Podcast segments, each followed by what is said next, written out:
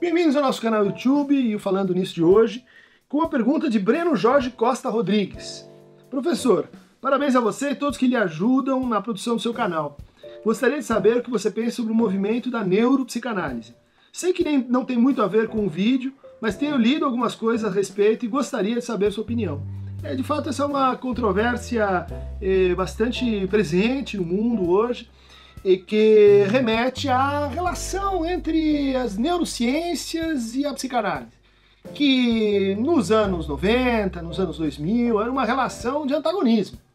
A aliança era neurociências e eh, terapia eh, cognitivo-comportamental de um lado, né, o lado novo da força, e o lado velho da força, né, a psicanálise, Lacan, Freud, esses dinossauros que deviam ser assim aposentados. Nesse momento, uh, a gente tem uma reconfiguração completa dessa geografia. Né? Tanto porque eh, começou a se reconhecer que a psicanálise ela nasceu de neurologistas. Né? Freud era um neurologista, Lacan também era um neurologista, e que, e que os primeiros trabalhos do Freud, que não, não foram assim poucos ou uh, pequenos, como o trabalho dele sobre as afasias, como o trabalho dele de 1895 sobre o projeto de psicologia científica para neurólogos, eram trabalhos que justamente tentavam pensar um certo modelo de mente a partir do que se sabia sobre os neurônios, a partir do, do princípio quantitativo, como ele descreve lá no projeto, a partir da ideia básica assim, de neurônio, a, a partir da ideia de transmissão e tipos de transmissão do impulso nervoso. Então, uh, isso, isso, é muito interessante para situar assim como, como a ciência estava na origem da, da, da, da psicanálise também. Freud era um pesquisador de laboratório. Né? Abria e tentava descobrir como funcionava o sistema nervoso das enguias. Mas, uh, mais recentemente, essa relação das neurociências com a psicanálise começou a, assim, adquirir uma tonalidade inversa à original. Primeiro, vamos levar em conta uma declaração eh, muito interessante de um uh, prêmio Nobel eh, de medicina, justamente que trabalhou com o problema da memória, né, que é o Eric Kandel. E no seu trabalho ele diz, olha, ele estudou psicanálise, ele é austríaco, e ele diz a, a, a, a cura pela palavra, a terapia psicanalítica é de fato o que há de mais interessante em termos de tratamento. Né? A psicanálise ela tem dificuldades para se justificar do ponto de vista do seu método de pesquisa, mas o seu método de tratamento é, é bastante razoável. E o que se vem achando em termos de neurociências não contradiz o que este método prático uh, presume e executa. Então essa declaração uh, não é assim que confirma os achados da psicanálise, mas que não há uma, não há uma contrariedade. Depois desse, desse momento, a gente teve então um conjunto de estudos mais sistemáticos, por exemplo, em torno da noção de neurônio espelho. Né? Será que o neurônio espelho ele, ele pode ser reinterpretado à luz da concepção lacaniana de imaginário? Tem uns que dizem que sim, outros que dizem que não.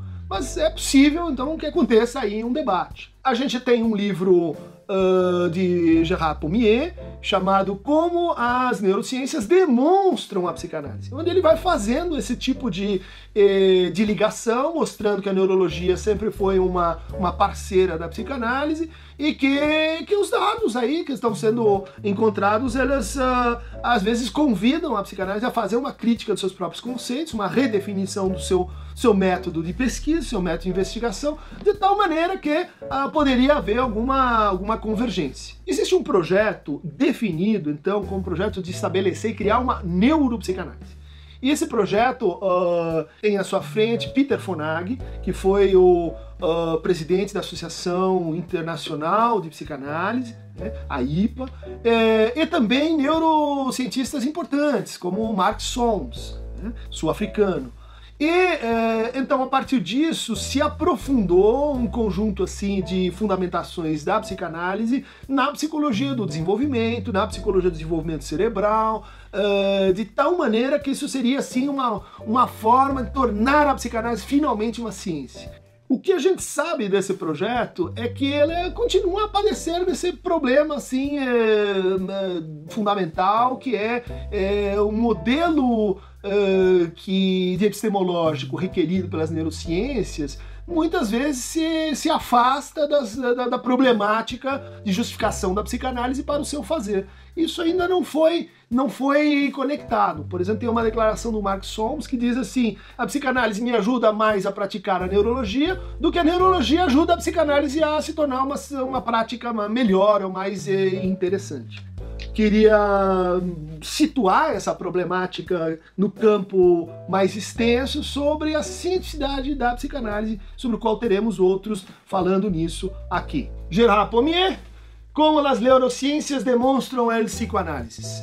Há um conjunto de trabalhos mais recentes que envolvem também a genética, é, é, a neurogenética, é, que tem uma aproximação com a psicanálise de um suíço chamado Ansermet.